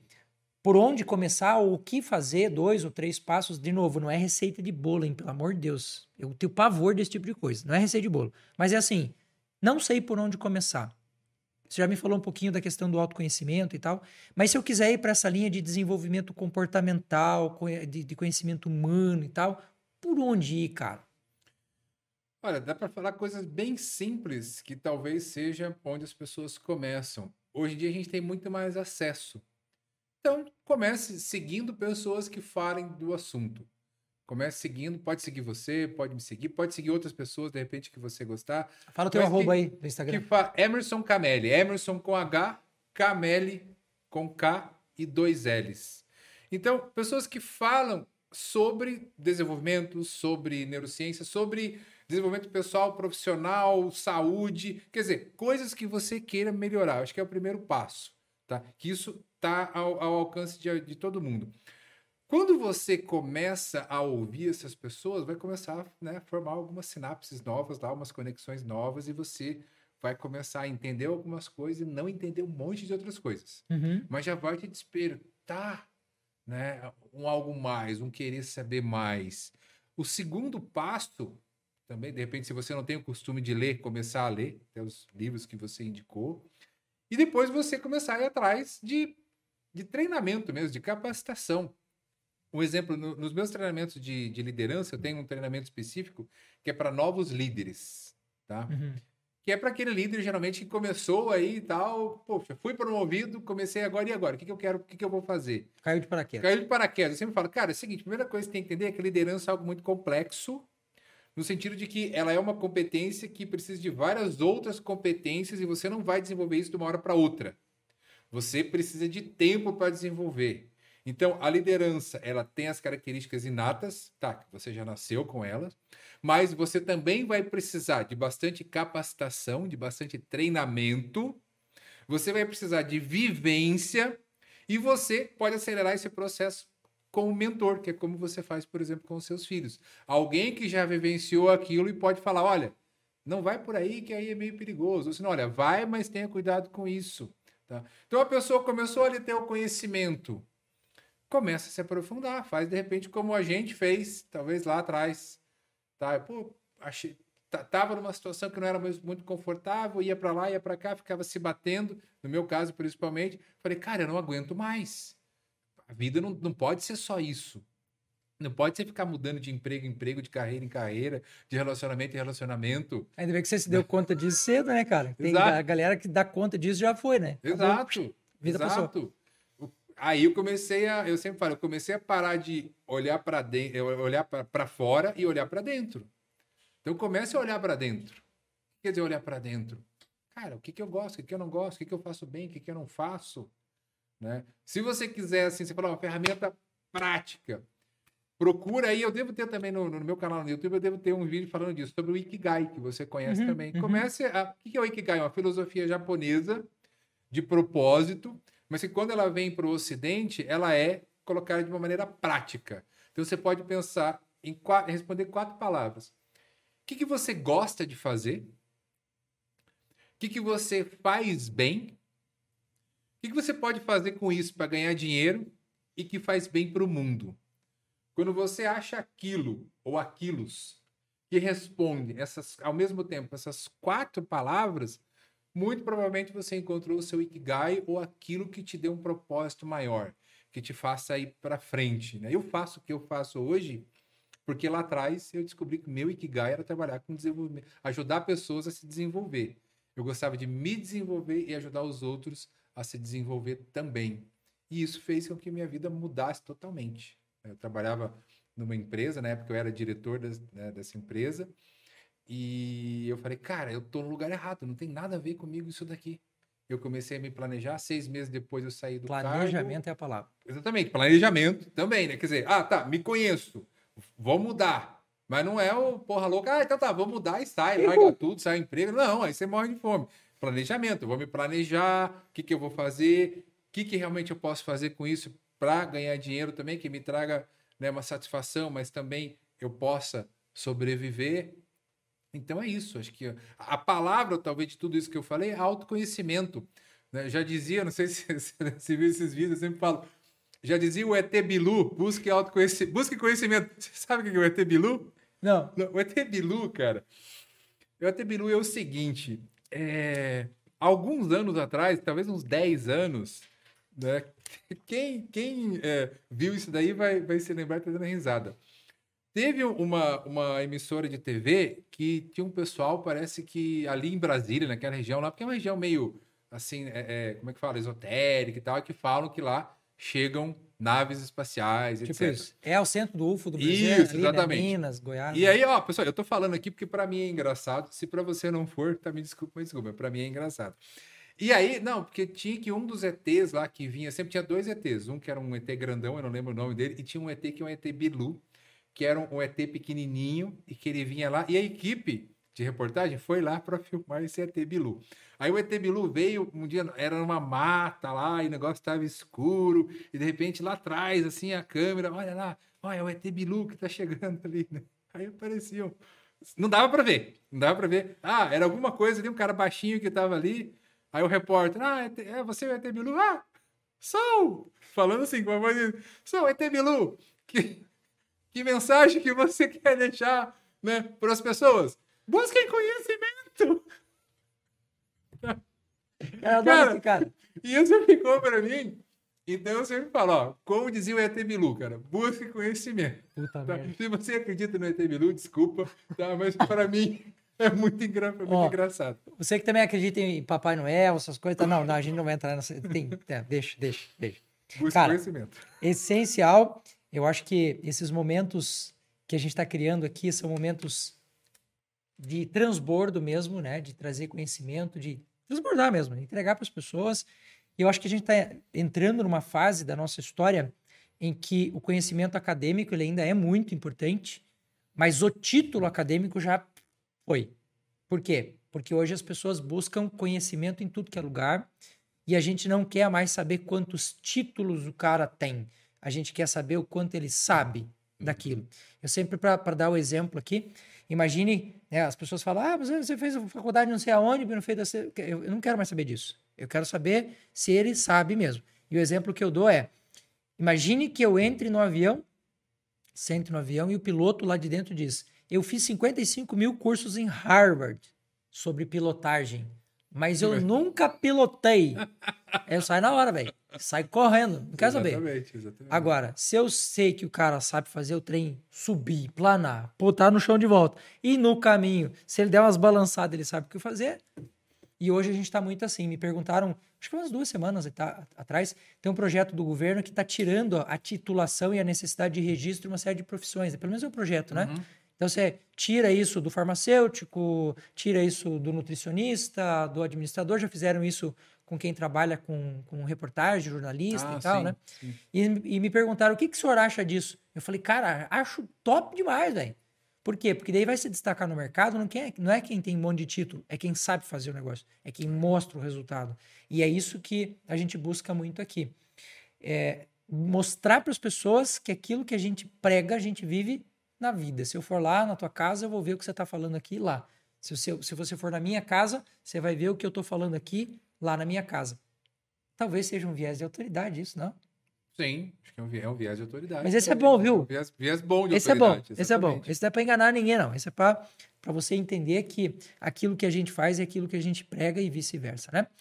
Uma mensagem final para essas pessoas lindas e maravilhosas que nos assistem até esse momento e todos aqueles que ainda vão nos ver adiante. E também já fala dos teus canais, pode Claro. falar um pouco dos teus cursos, do que, que você faz hoje, quem você atende, teu público. Prega Legal. Só um segundinho, interromper vocês. Antes de enterrar, tem umas perguntas boas. Já Ah, vamos legal, lá. bacana. Vamos chegar lá já. Bom, é, a mensagem final é que, assim, a gente está falando muito de, né, de autodesenvolvimento, de você estudar, de você se conhecer, etc. E isso é um caminho, tá? Isso você começa, isso depois nunca mais tem fim.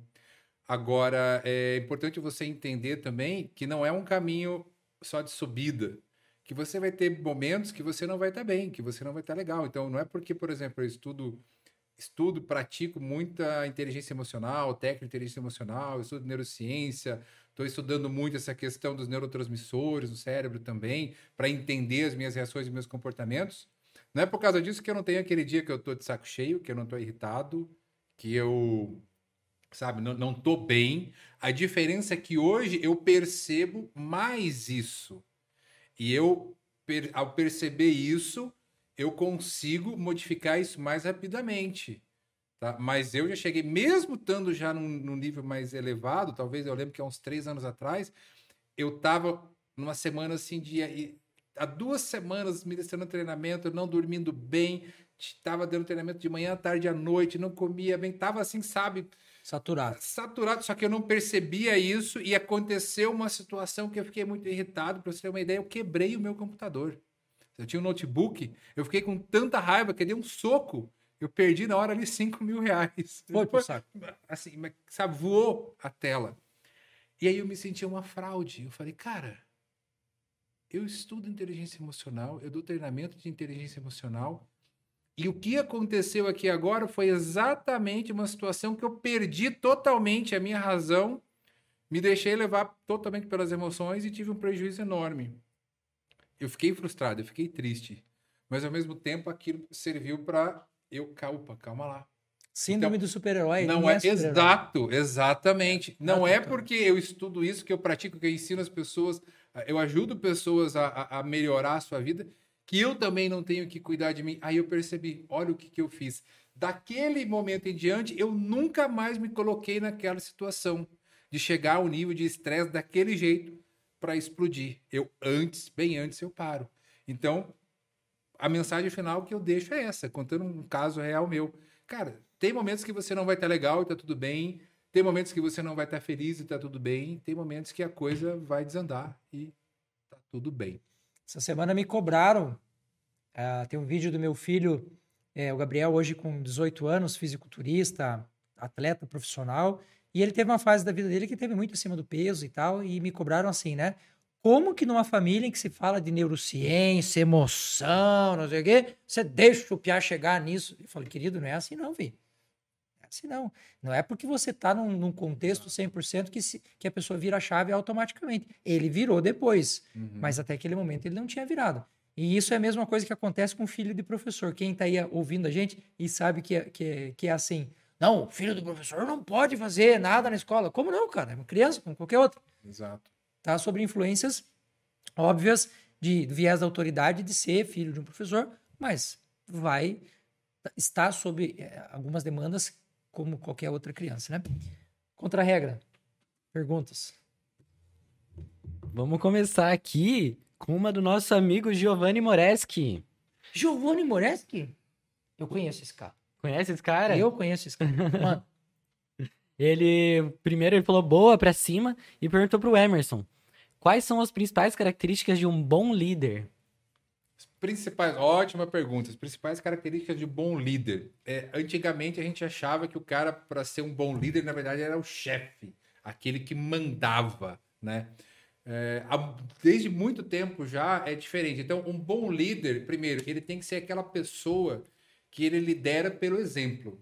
Eu não posso ser, eu não tenho como eu ser um bom líder e de repente eu cobrar que todo mundo chegue na empresa às 8 horas da manhã, se tem necessidade, e eu chego 8 e meia, 9 horas. Eu não posso cobrar que as pessoas sejam sinceras e eu não sou sincera. Então, um bom líder é aquele que lidera pelo exemplo. É aquela pessoa que ela é, vê o seu, o, o seu liderado como alguém que está para contribuir ali. É, eu costumo também dizer que o bom líder é aquele que procura tirar o melhor de cada um. Tá? O líder é aquela pessoa que faz com que os outros façam aquilo que os outros não querem fazer para alcançar aquilo que os outros querem alcançar. Tá? Resumindo, para mim, esse é o bom líder. Como assim, Emerson? É isso. Tem muitas vezes que você não sabe que você quer uma coisa. E aquele bom líder vai te puxar, vai te puxar, vai tirar o melhor de você, para depois lá na frente você. Nossa, eu nem sabia que eu queria isso. E aí, puxa, que bom que esse cara entrou na minha vida. Para mim, esse é o bom líder. show de bola. Top show de bola. demais. Inspirador. A gente tem uma pergunta da Duda. Ela perguntou: depois de enxergar o, enxergar o erro, qual é o próximo passo para a mudança? Depois, Depois de enxergar o erro. depois de enxergar o erro, é... tá, o que, que gerou você a cometer esse erro? Tá? Esse erro ele pode ter acontecido, por exemplo, falando agora né, da, da área que eu, que eu mais atuo, assim, pensando em treinamento e em desenvolvimento das pessoas. Então, uma pessoa erra, né, seja na vida profissional ou pessoal, mas pensando na profissional, uma pessoa erra. Por que, que aconteceu isso? É um problema de falta de conhecimento e habilidade ou atitude, quer dizer, ela não tem uma competência. né? Eu errei na hora de dar um feedback. Eu não sei dar feedback? Pode ser que tenha acontecido isso, tá? Pode ser que esse erro tenha acontecido porque não tem um processo. Tá? Ó, pessoal, aqui as coisas são feitas dessa maneira. Tá? E você não sabia que as coisas eram feitas daquela maneira. Um relacionamento, o relacionamento também existe um processo. E a maior parte das pessoas, né? E eu era uma das pessoas que não sabia que tinha um processo. Como assim, Emerson? Eu achava, eu tinha muito aquela, aquele pensamento que ah, um dia eu vou encontrar a mulher perfeita para mim, da minha vida, e nós seremos felizes para sempre e nunca vamos brigar, nunca vamos discutir, tudo vai ser maravilhoso e tá, nananana, Foram felizes para sempre. Cara, isso é uma balela que tem, entendeu? O relacionamento é um processo. Primeiro você se conhece, depois você você tem a atração, você começa a conhecer mais as pessoas, você conhece os valores, aí depois você, poxa, será que a pessoa quer a mesma coisa que eu? Pensando no futuro, e as coisas vão acontecendo. Então, acho que é isso. O primeiro passo é você entender por que, que aconteceu esse erro. Inteligentíssimo pensar dessa forma, porque a tendência das pessoas é reproduzir o erro, né? Exato. E reproduz, e reproduz, e- aí veio o tal do viés do ponto cego. Exato. Eu, eu, eu, eu- Comigo não, só Exato. Falando né, em relacionamento, eu tô, eu tô casado, já tô né, com a minha esposa já há mais de 10 anos. E eu confesso que antes de eu encontrar ela, eu achava que eu nunca ia casar. Eu já tinha sido casado, durou pouco tempo. E eu confesso que eu falo, cara, eu nunca mais vou casar, porque eu sei o que vai acontecer. Eu vou conhecer uma pessoa e tal, legal, vai dar dois anos, eu vou estar de saco cheio tal. De repente só vou fazer a pessoa sofrer. E quando a gente se conheceu, eu falei, não, tudo aquilo que eu fazia errado ou não fazia nesse relacionamento, eu vou fazer eu vou ser verdadeiro e eu vou me expor, porque eu sei que Ah, mas ela pode se assustar se eu falar alguma coisa assim, de repente, da maneira que eu penso? Pode. Mas se eu não falar, vai terminar do mesmo jeito? Então eu quis fazer diferente, é aquilo que você falou. Eu fiz diferente e aí a gente tá junto aí há, há mais de 10 anos. Então, Parece que tem dado certo, né? pois é. Então, continua. Se a fórmula tá boa, repete, vai fazendo as correções, Isso. porque a gente tem muito essa questão também de ouvir das pessoas. E eu aprendi isso com, com um técnico de futebol. Ele falou assim: essa história de time que tá vencendo não, não, não se mexe é uma balela também, porque você vai esperar dar errado para mexer. Não, é o ajuste na trajetória. Eu tô casado há 20 anos. Tem dado certo. Tem Então, dado certo. Mas é muito ajuste. é- é- é, hoje- hoje, inclusive, uma cena familiar, assim, estava com a minha esposa, abraçando ela, enfim, e meu filho olhou para ela e disse: Vocês fazem parecer tão fácil. Eu falei: Ixi, você não tá vendo metade da história. né? Isso aqui é o resultado de um tempo gigantesco ali, de uma pedra bruta que foi sendo lapidada, bonitinho, ficou Exato. polida e tal, mas não é assim, ela não caiu dessa forma, né? perfeito. O que mais? É, a gente tem uma aqui da Ariane Córdova Mendes. É, pergunta por que coordenar uma equipe em um setor público é tão desgastante e complicado. O que fazer para despertar a vontade de trabalhar na equipe? É, como é que é o nome dela? Ariane. Ariane, bom, Ariane, é, fica aqui já um convite para você, tá? É, me segue lá no meu Instagram, dia 19, dia 19 agora, na semana que vem, quarta-feira, eu vou fazer um, um treinamento online gratuito que se chama Li- é, Liderança e Inteligência Emocional no Setor Público. Tá? Eu fui servidor público por oito anos, né? Fui chefe de sessão, fui diretor lá, então já fui líder também. E eu dou treinamento para o serviço público desde 2015. E a reclamação que eu ouço, assim, né, dos gestores ou do pessoal de gestão de pessoas é exatamente a mesma coisa. Tá? Então, para uma resposta mais ampla, entra lá, se inscreve no meu, no meu curso, que lá eu vou falar mais sobre isso, que a gente vai ter quatro horas para falar. Mas, assim, a minha visão de experiência de tudo que eu estudei, a gente tem alguns problemas específicos ali eh, no setor público, problemas estruturais. Por quê? Como é que você contrata os servidores públicos? Por um concurso. Basicamente, então, você tem que estudar bastante, ter bastante conhecimento para você exercer aquele cargo. Mas não é feita nenhuma análise comportamental ou, sabe, de perfil para saber se, além de muito inteligente, porque os servidores públicos, de maneira geral, são muito inteligentes, eles realmente se adaptam àquele tipo de, de trabalho. E o que acontece muitas vezes é que a pessoa não se adapta, passa um tempo, ela fica totalmente desmotivada. Outra situação, e aí eu não sei se acontece em todos, em todos os locais, acontecem no que eu, nos locais, eu trabalhei em dois eh, locais de serviço público, e as pessoas geralmente que eu dou treinamento também falam. É, os servidores públicos são excelentes profissionais, eles têm uma capacidade enorme. Aí a pessoa entra no serviço público, cara, eu quero fazer acontecer, vamos lá, vamos lá. Mas é um, um muitas vezes um ambiente que te puxa para baixo, que te deixa ali na média ou na mediocridade. Por quê? Porque isso aconteceu comigo. Ah, vamos fazer, vamos fazer, vamos fazer. Pô, cara, calma. Vai devagar. pé do porque se- acelerador. Se, você começar a fazer muito, vai ficar ruim pra gente. Tá? Outras vezes também, você faz, faz, faz. Pô, cara, não fica fazendo muito, porque é, Vai criar confusão. vai, mim. é, não, vai indo muito trabalho para você, aí depois vai sobrar tudo para você, sabe? Ou senão, ah, não, mas eu passei no concurso público, era para não trabalhar mesmo. Então, assim, coisas que eu ouvi e colegas meus de outras instituições, já dei é, curso para mais de 40 institu- órgãos públicos no Brasil, relatam muito. Agora, respondendo a, a pergunta, dela, não tem uma resposta Única. única, mas é você se aproximar mais das pessoas, sabe? É você se aproximar e, cara, ó, nós estamos aqui, nós todos passamos do concurso, tem esse trabalho que tem que ser feito. Como é que eu posso te ajudar como gestor a você conseguir algo que você queira aqui desse trabalho, tá? Enquanto a gente dá o nosso melhor aqui.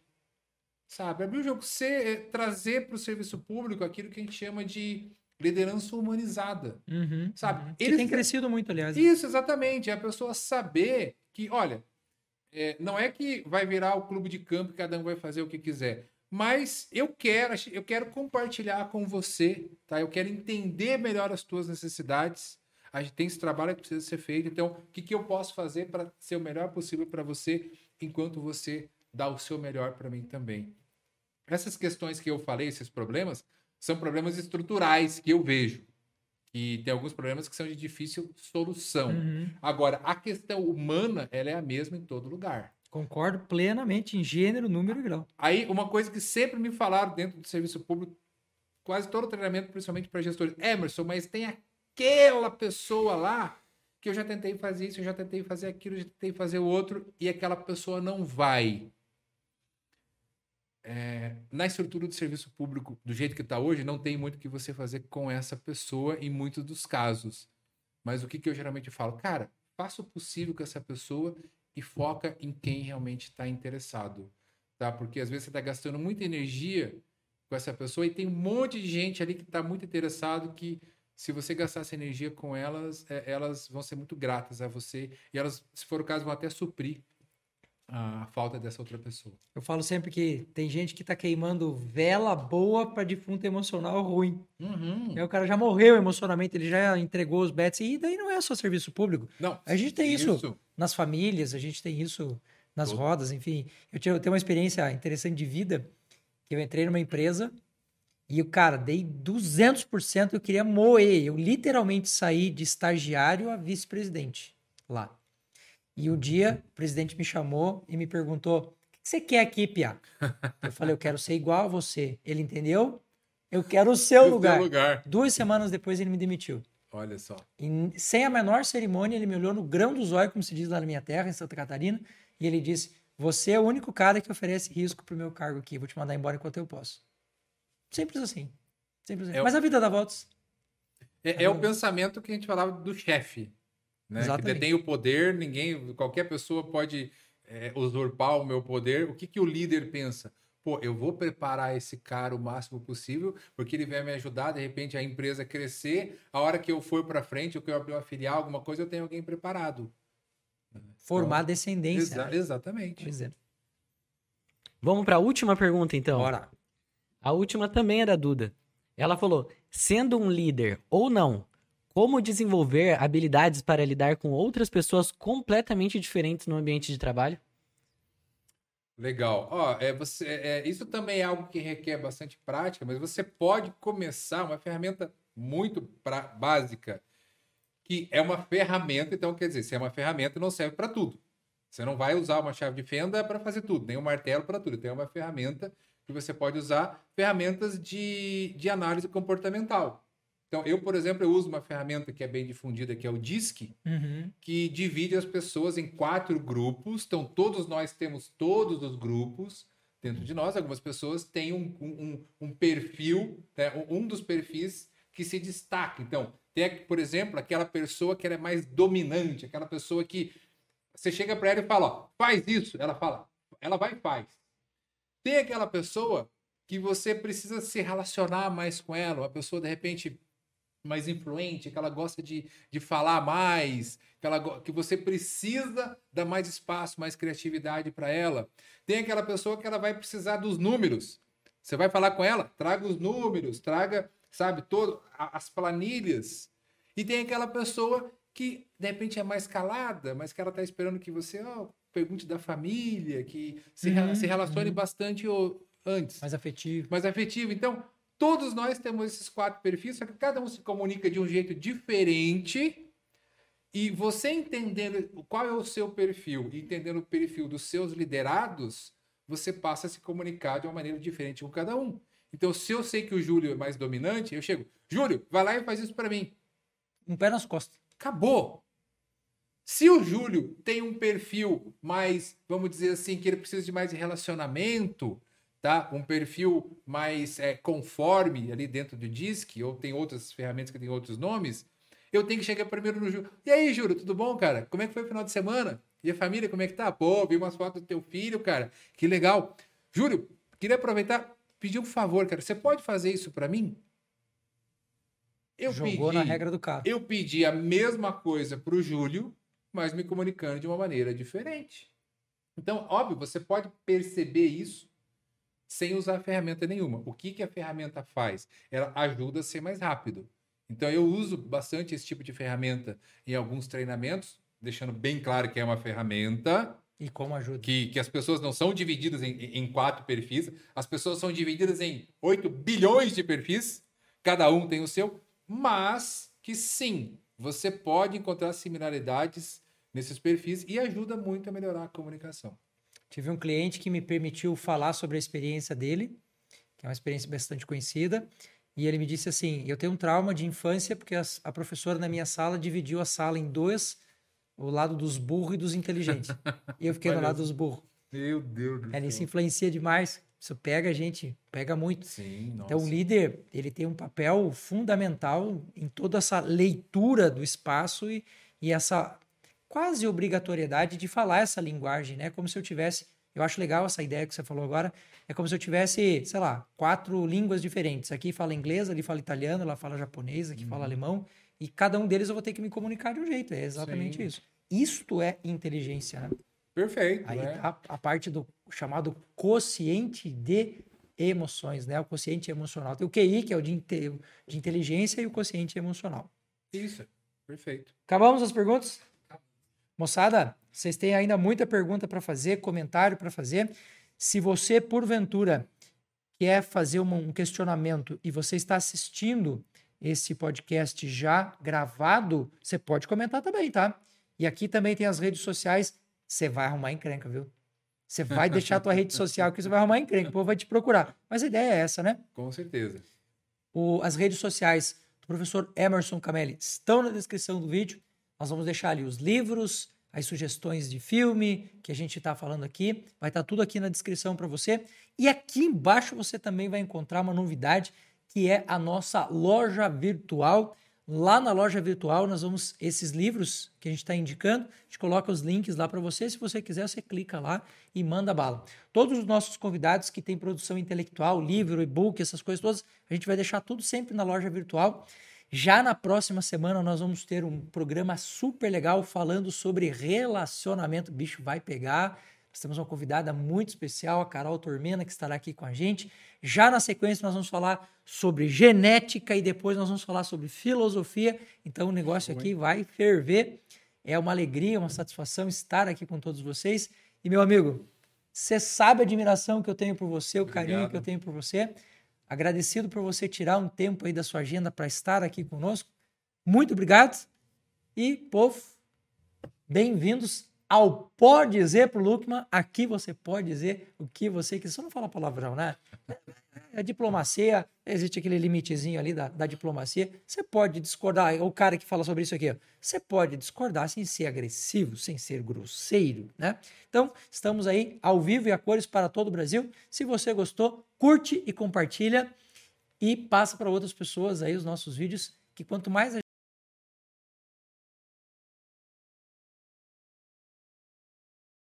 felizes,